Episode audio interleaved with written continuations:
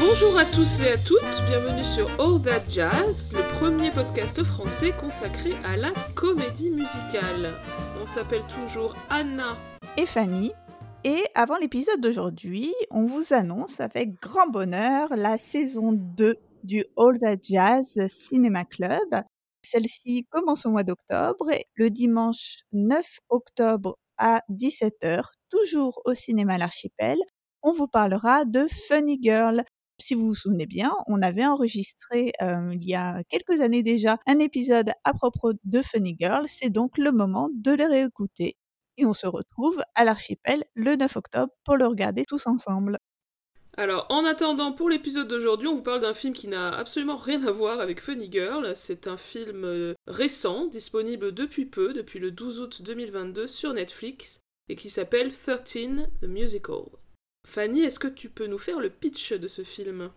Alors ce film raconte l'histoire du jeune Evan Goldman qui, suite à la séparation de ses parents, doit brusquement déménager avec sa mère depuis New York jusqu'à une petite ville de l'Indiana. Or, il s'apprêtait à célébrer sa bar mitzvah et comptait bien en faire l'événement de l'année, mais là il se retrouve au milieu de l'Indiana sans aucun ami, ça s'avère compliqué. Donc le film va nous raconter comment il va tâcher de s'adapter et de s'intégrer à son nouvel environnement et aussi de préparer malgré tout ce grand événement. Alors avant de vous parler du film Netflix qu'on a vu avec Anna, on va vous parler de la pièce 13. Parce que avant d'être un film Netflix, il s'agissait d'une comédie musicale scénique dont les musiques et les paroles étaient composées par Jason Robert Brown. Oui, alors euh, on voulait faire un petit récap sur ce compositeur et parolier, donc Jason Robert Brown. On n'a pas vraiment parlé encore euh, sur All That Jazz, alors qu'en fait il est assez important, on va dire, dans le Broadway contemporain. Il est né en 1970, il est très influencé par le style Sondheim, on va dire, et il est euh, extrêmement éclectique, on va le voir dans le petit passage en revue que je vais faire de ses œuvres les plus importantes. Sa première œuvre montée à New York off-Broadway était Songs for a New World, qui était un song cycle. Donc un song cycle, c'est une sorte de spectacle en forme de succession de chansons sur une même thématique avec euh, une mise en scène très minimaliste. J'avais vu ce spectacle sur scène à Paris dans une production de AMT Live, j'en ai un bon souvenir. Ensuite, en 98, il crée Parade, comédie musicale euh, inspirée de l'histoire vraie du lynchage d'un homme juif au début du XXe siècle dont la mise en scène était assurée par Hal Prince. Il est toujours là, c'est toujours lui. On peut pas faire un épisode de Los Jazz sans qu'il soit cité. Et donc cette pièce Parade vaudra à Jason Robert Brown le Tony de la meilleure partition. En 2002, il fait Off-Broadway The Last Five Years, une pièce au dispositif original. On a seulement deux personnages et ça raconte l'histoire d'un couple avec seulement des solos et un duo au milieu de la pièce. Et euh, on va avoir une espèce de dispositif euh, narratif euh, avec l'homme qui raconte l'histoire d'amour dans l'ordre chronologique et la femme dans l'ordre inverse. Ça a été adapté au cinéma en 2015 avec Jeremy Jordan et Anna Kendrick. Ensuite, il va faire 13, mais on en parle juste après. Puis en 2014, The Bridges of Madison County, adapté du roman qui a donné le célèbre film de Clint Eastwood sur la route de Madison, pour lequel il remporte à nouveau le Tony de la meilleure partition, et récemment, il a notamment travaillé sur Mr. Saturday Night avec Bill Crystal dans le rôle principal, qui a eu plusieurs nominations au dernier Tony Awards.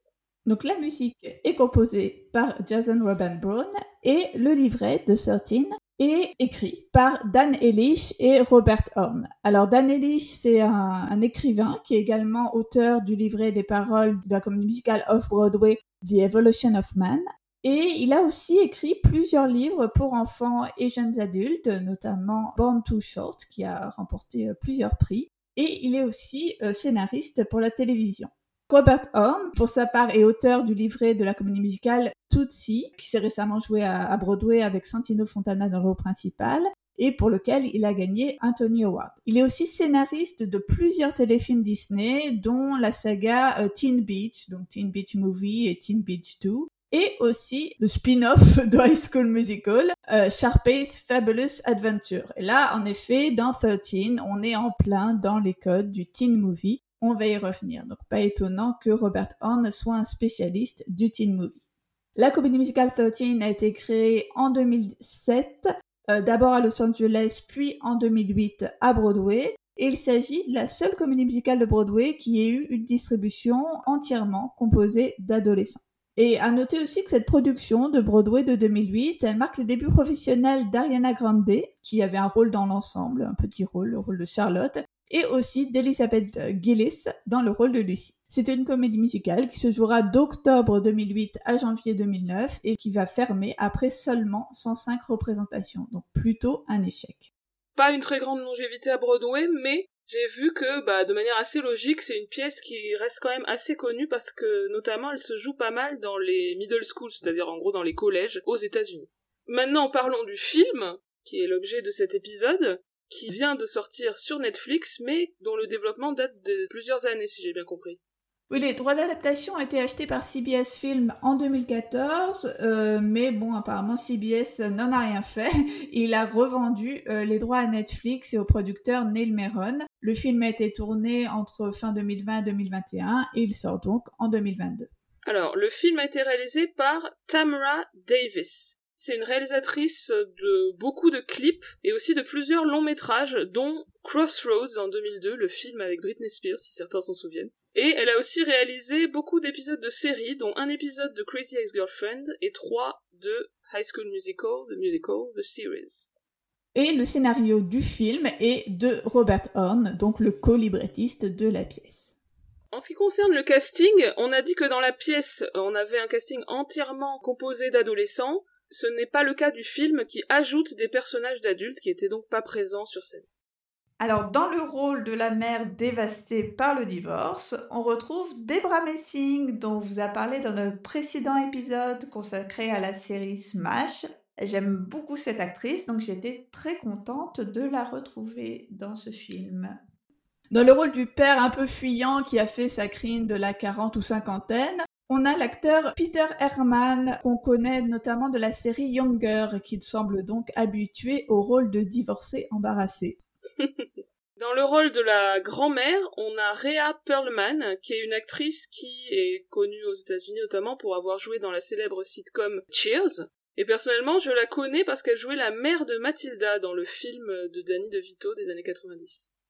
Dans le rôle du rabbin qui reste en contact avec Evan euh, à distance une fois qu'il a quitté New York, on a Josh Peck, c'est un comédien qu'on voit dans pas mal de comédies américaines. La plupart des rôles adolescents ont été castés via un casting très ouvert. Enfin voilà, on a vraiment on cherché un petit peu partout dans les États-Unis. Alors je trouvais au début euh, en regardant le film, je me disais qu'ils étaient tous beaucoup plus âgés que leurs personnages puisque bon, par définition, hein, ils sont tous censés avoir entre 12 et 13 ans parce que c'est l'âge auquel on fait sa mitzvah et qui sont a priori tous dans la même classe. Mais en fait, peut-être qu'ils sont pas si âgés que ça, ces acteurs. J'ai vu notamment que Ellie Golden, le héros, euh, n'avait, entre guillemets, que 15 ans. Donc voilà, ils sont pas beaucoup plus âgés que leur rôle. Mais dans la grande majorité des cas, on a donc affaire à des acteurs quasi, quasi débutants, à quelques exceptions près. Donc, euh, je l'ai dit, euh, le rôle d'Evan est joué par Ellie Golden. Le rôle de Patrice, donc la meilleure amie d'Evan avec laquelle il va se brouiller ensuite, on a l'actrice Gabriella Hull qui, elle, pour le coup, a une assez solide expérience de la scène puisqu'elle a joué dans le tour, euh, dans la tournée pardon, américaine de la comédie musicale School of Rock. Je me suis demandé si du coup je l'avais peut-être vue euh, sur scène, mais je l'ai vue à New York, donc peut-être. Faudrait quand même que je regarde.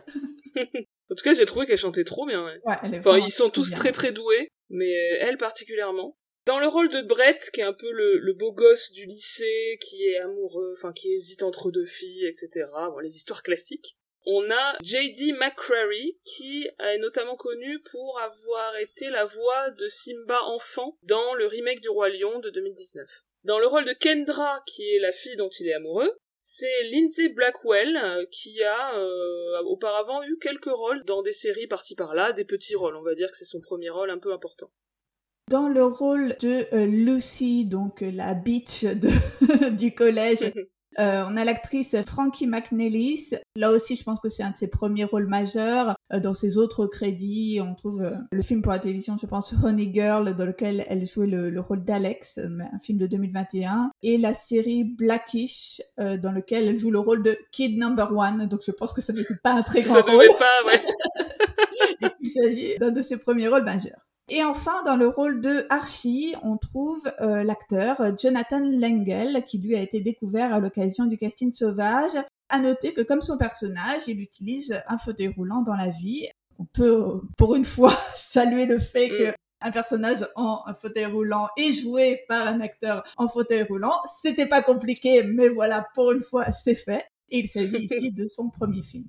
Comme tu l'as dit, ils sont vraiment tous très, très, très doués, au point où, sur certains ensembles, ça m'a presque perturbé parce que tu voyais que bon voilà tous ces kids du collège là qui, qui traînent euh, même autour des acteurs principaux dès que tu as un numéro d'ensemble il y en a quand même pas mal ils sont bah voilà ils se mettent tous à danser mais avec une perfection et une technicité qui, euh, pour moi, brise un peu le fait que euh, on y croit que c'est des gamins dans un collège. Enfin, je sais pas, mais euh, c'est comme si cette technicité faisait un peu obstacle à, à, la vraisemblance du film. Et tu vois, c'est quelque chose qui, par exemple, m'a pas choqué pour Mathilda sur scène quand t'as pourtant des gamins ou comme trois pommes qui sont hyper Ouais, ils sont forts dans Mathilda. Mais ici, je sais pas, ça m'a paru bizarre. Je sais pas si t'as ressenti la même chose. Non, je me suis pas posé la question, c'est rigolo. Peut-être que c'est un truc de médium cinéma où on attend un peu plus euh, d'imperfection. Ce qui est souvent le cas d'ailleurs, on accepte plus facilement des chanteurs ou des danseurs euh, moins parfaits au cinéma qu'au théâtre. Je sais pas exactement quelle pourrait être la raison. Dites-nous ce que vous en pensez. Alors, on va vous parler un petit peu plus euh, de, de ces personnages et de l'intrigue de, donc de ce film. Alors, tout d'abord, moi, j'ai été un petit peu étonnée par le héros. Enfin, quand j'ai vu le film, je n'avais pas du tout lu le résumé, donc je savais pas du tout de, de quoi ça parlait. Voilà, dès le début, on nous présente ce jeune garçon, Evan, qui va fêter sa, sa bar mitzvah. Et euh, je trouvais que on retrouvait un petit peu le, stéréotype. Alors, dans Crazy Ex-Girlfriend, on avait parlé de cette expression de Jewish American Princess. Est-ce qu'ici, on peut parler de Jewish American Prince? Parce que, voilà, c'est le côté mm. jeune garçon pourri gâté, dont les parents ont de l'argent et qui va tout mettre sur sa bar mitzvah, où, voilà, c'est un événement qui euh, cherche à en mettre plein, plein la vue aux autres enfants et aussi euh, aux autres parents. Du coup, ce côté euh, jeune New-Yorkais pourri gâté m'a un peu surprise puisqu'on s'écartait d'un des tropes habituels de la comédie musicale qui est que les, euh, les héros sont en fait des euh, anti-héros. Si on pense au dernier film un peu pour ados là qu'on avait vu hein, sur Disney+, Nate, dans le monde de Nate, bah voilà, Evan c'est un peu l'opposé de Nate parce que c'est avant tout un enfant populaire. Oui, oui, c'est c'est pas un nerd marginal euh, comme euh, on a pu en voir. Euh, c'est plutôt un cool kid. Alors je sais pas si c'est la raison pour laquelle j'ai eu un peu de mal à, à m'attacher à lui. Il y a quelque chose où je trouve que c'est son personnage est pas très développé, c'est un peu survolé et même on fait pas vraiment le lien entre son objectif dans le film, donc qui est faire la meilleure bar mitzvah ever, et bah, ses problématiques perso qui pourraient être émouvantes autour du divorce de ses parents, du fait qu'il déménage, donc il y a une forme de déracinement, etc je trouve que ça fonctionne pas hyper bien. Et donc, lorsqu'il déménage dans l'Indiana, Evan va rencontrer Patrice. avec ce personnage, ainsi qu'avec celui de, Archie, qui sont donc les deux premiers enfants adolescents que Evan rencontre dans ce nouvel environnement, euh, j'ai cru qu'on allait déjouer les tropes du teen movie, puisque, bah, comme on l'a dit tout à l'heure, Archie est un garçon qui se euh, déplace en fauteuil roulant, mais qui n'est absolument pas défini par cela euh, lors de la première rencontre. Et Patrice est une jeune fille qui, bon, physiquement, va un petit peu correspondre au stéréotype de euh, la fille un petit peu intello, un petit côté nerd, elle est passionnée par l'environnement, par la politique, des occupations qui sont plutôt dévalorisées, on va dire, dans le, dans le teen movie, et qui ici n'étaient pas questionnées jusqu'à la rentrée scolaire. Il y a vraiment quelque chose d'assez cruel où euh, Evan rencontre ses, amis pendant l'été et à ce moment-là, voilà, c'est ses premières connaissances, il s'éclate vraiment avec eux. Et lorsque vient le moment de la rentrée, puisqu'on ne l'a pas précisé, mais donc il déménage pendant les vacances, lorsque vient le moment de la rentrée, on retombe totalement dans les codes du teen movie. On s'aperçoit que les amis qu'ils se sont fait pendant l'été sont en réalité les déclassés, hein, les laissés pour compte de la hiérarchie impitoyable du système scolaire. Et il va donc se détacher d'eux pour chercher à traîner avec les cool kids. Et moi, ce moment de la rentrée, euh, ça a été vraiment quelque chose d'assez heartbreaking pour moi. enfin, je sais pas, j'ai trouvé ça très très cruel, même si c'était un peu attendu. J'avais espoir qu'on parte sur autre chose, mais non, finalement, c'est le dilemme entre euh, rester avec euh, ses premiers amis ou chercher l'acceptation des garçons et des filles populaires. Euh, bon, dilemme qui euh, somme toute, assez résolu par notre héros, hein, qui directement va, va abandonner ses, ses, connaissances précédentes. Mais c'est pour ça qu'on s'attache pas à lui, il est pas sympa. Bah ouais, c'est ça. Et c'est aussi quelque chose d'assez problématique, je trouve, qu'un jeune garçon juif comme ça soit présenté avant tout comme, euh, tu vois, superficiel. euh, Enfin, je sais pas, Mm. j'ai pas trouvé ça super super. Pour retomber aussi dans les stéréotypes, on a le personnage de Lucy, qui est donc la bitch d'entre toutes les bitches. Enfin voilà, c'est un personnage tellement caricatural, de méchante. Bon, euh, moi je, je l'ai un peu surnommé dans ma tête euh, Asian Sharpay parce que c'était tout à fait le, le rôle de, de Sharpay dans High School Musical, sauf qu'ici elle était jouée par une actrice asiatique. Euh, Là aussi, j'ai trouvé que ça commençait à être problématique, un peu tous ces rôles de, de euh, joués par des euh, jeunes filles, enfin des fillettes ou des jeunes femmes asiatiques. Euh, je pensais aussi à, à, à Nate, dans lequel voilà la Oui. petite fille qui s'opposait à notre héros était aussi une petite fille asiatique. Bon, euh, il y a comme si un, côté pour faire de la diversité, euh, on ouvrait à d'autres types de, de performeurs, mais euh, en cantonnant toujours dans des, euh, dans des rôles pas très valorisants. Après, on peut se, se féliciter du fait que le, le couple ultra populaire euh, soit joué par des acteurs et actrices afro-américains, sans que, évidemment, ça ne pose euh, aucune question à un moment donné ou à un autre.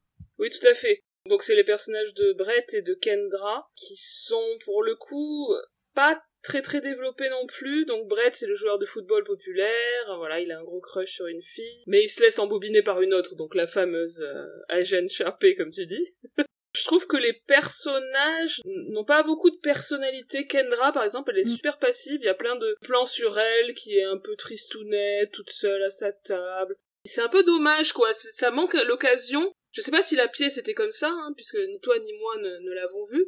Mais là, le film manque un peu l'occasion d'une galerie de portraits d'adolescents, euh, voilà, dans, une certaine forme de diversité, de personnalité, etc. Ça pourrait être à la fois amusant, à la fois euh, émouvant, et c'est un peu ni l'un ni l'autre. C'est un peu dommage. Oui, d'autant qu'à propos de Kendra, il y a des choses qui sont euh, esquissées, notamment le fait qu'elle ait une mère qui est super stricte, euh, Oui. qui la surveille euh, dans tout ce qu'elle fait, qui veut qu'elle soit la première de la classe, tout ça. Et pourtant, ça, ça tombe à l'eau, et c'est vrai qu'on a du mal à s'attacher parce qu'on les connaît pas vraiment, tous ces jeunes. En revanche, si l'intrigue donc laisse un peu à désirer, comme, comme vous l'aurez compris, on a des numéros euh, assez chouettes. Globalement, je trouve qu'ils tirent tous parti du médium cinéma au sens où voilà, on a une vraie euh, utilisation de ce que permet le, le cinéma, c'est-à-dire de faire des grands numéros d'ensemble, des numéros qui voyagent, des numéros qui jouent sur des effets de montage. Euh, notamment euh, lorsqu'ils se préparent pour la sortie au cinéma, il y a un effet de split screen assez sympathique entre Evan et Archie. euh, voilà, des, numéros qui ne sont possibles qu'à l'écran. Ouais, et ça se voit dès le premier numéro, donc qui s'appelle 13, c'est la chanson titre, où le protagoniste est rejoint par d'autres jeunes ados comme lui qui vont tous ensemble se plaindre de leur situation de jeunes adolescents brimés par les adultes. Et euh, c'est effectivement, comme tu disais, un numéro euh, très cinématographique parce qu'il est, il est ambulant. On est d'abord dans les rues de New York, puis ensuite on, on arrive à Central Park. Euh, voilà, c'est évidemment quelque chose qui fonctionne très bien au cinéma. Et j'ai bien aimé ce numéro, plutôt efficace. Euh, un numéro que j'ai aussi euh, bien aimé, c'est le numéro Opportunity. Donc c'est un peu la chanson de Beach de, de Lucie, hein, euh, une chanson qui dit un peu euh, je vais saisir toutes les opportunités, c'est-à-dire j'ai un peu aucune moralité pour arriver à ce que je veux.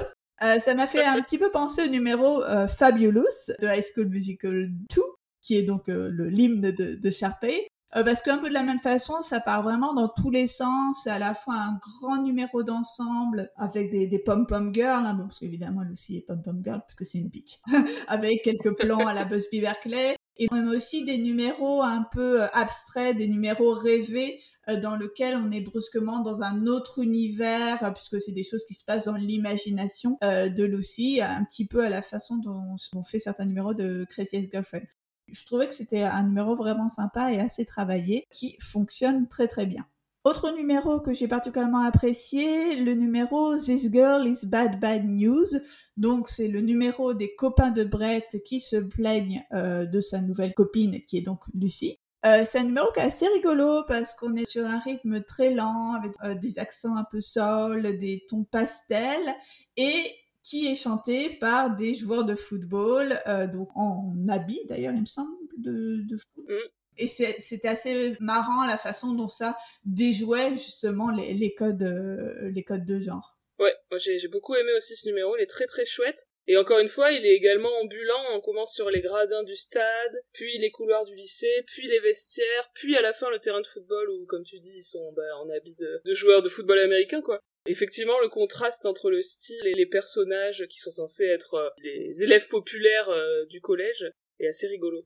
Et à noter aussi que dans cette comédie musicale, Debra Messing chante. On avait dit qu'elle avait soigneusement évité de chanter dans tout Smash, mais ici, elle y va. Donc au début de la scène où on a euh, la mère et le fils sur le porche de la maison dans un moment un petit peu intime, je me suis dit ah ça c'est une cue pour une chanson mère-fils. Comment est-ce qu'elle va s'en tirer Debra Messing? Eh bien, elle a chanté le duo avec son fils. Bon, c'est pas extraordinaire, mais elle s'en tire tout à fait. Bravo Debra. on la félicite. Évidemment, comme tous les personnages d'adultes ont été ajoutés pour le film, cette chanson a été écrite spécialement pour le film, dans le but évidemment de développer cette relation mère-fils. À noter que trois chansons ont été écrites par Jason Robert Brown pour le film et une dizaine sont coupées, donc il y a quand même des, différences notables entre la pièce et le film. Euh, numéro que j'ai bien aimé, c'est la balade Tell Her vers la fin, où Evan va à nouveau euh, donner des conseils à Brett cette fois-ci pour qu'il s'excuse auprès de Kendra, mais en réalité le texte de la chanson, ce que, ce que Evan dit, s'applique à lui-même, qui doit se faire pardonner de Patrice, comme on l'a dit. J'ai trouvé ça assez mignon et ça m'a fait un peu penser à la chanson If I Could Tell Her dans Dear Evan Hansen qui est sur un principe assez proche donc de euh, on dit quelque chose mais en fait ça veut dire quelque chose d'autre euh, pour un, autre personnage.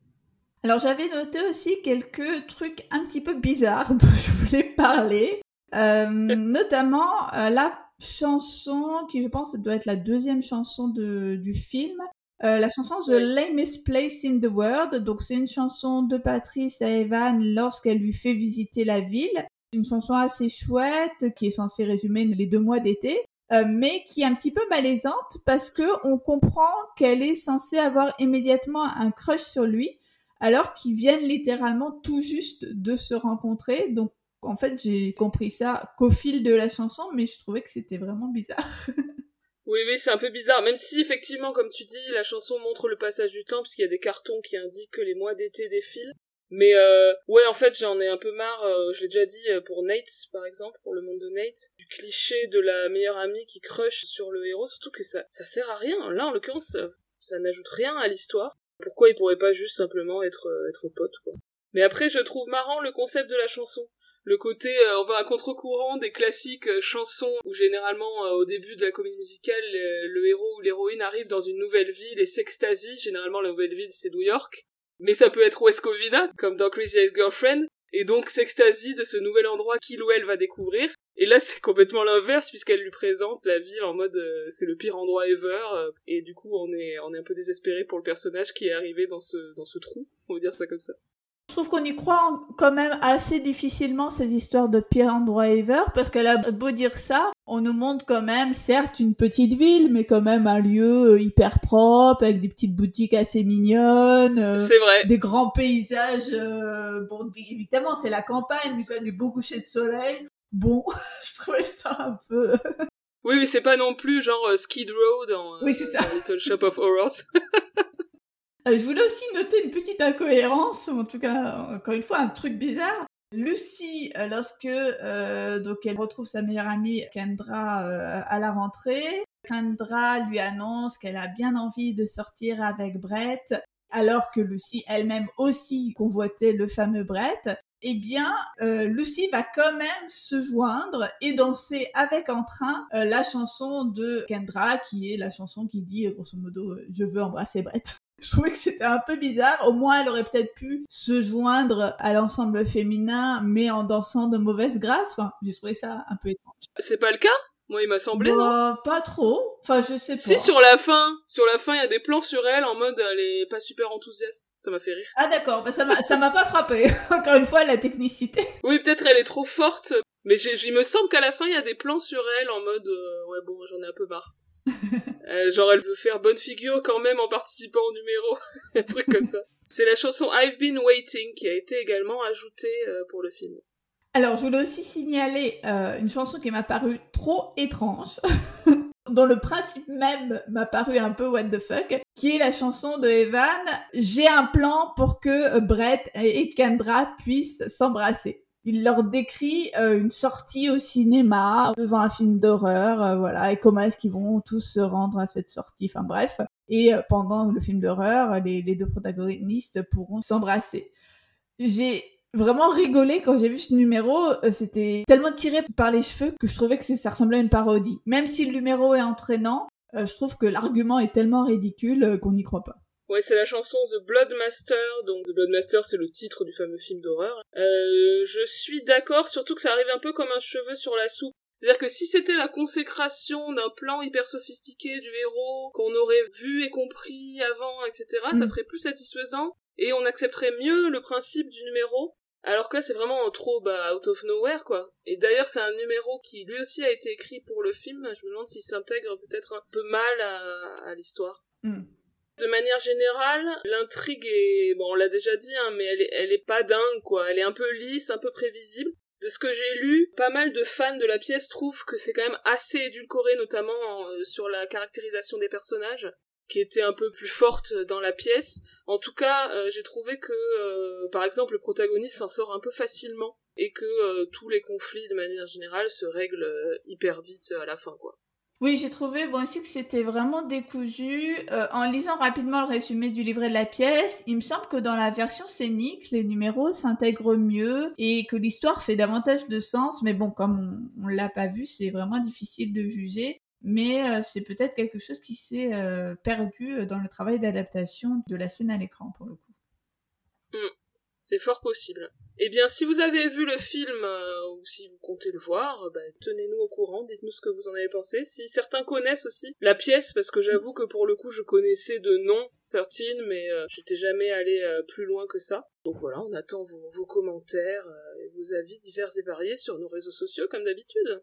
C'est donc la fin de cet épisode, mais on ne va pas partir avant de vous rappeler la séance de Funny Girl le 9 octobre à 17h au cinéma L'Archipel à Paris dans le cadre de la deuxième saison de notre célèbre Of That Jazz Cinema Club.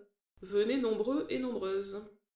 Ben voilà, on vous remercie pour votre écoute et on vous dit à très bientôt pour un nouvel épisode de All That Jazz. Au revoir. Salut, salut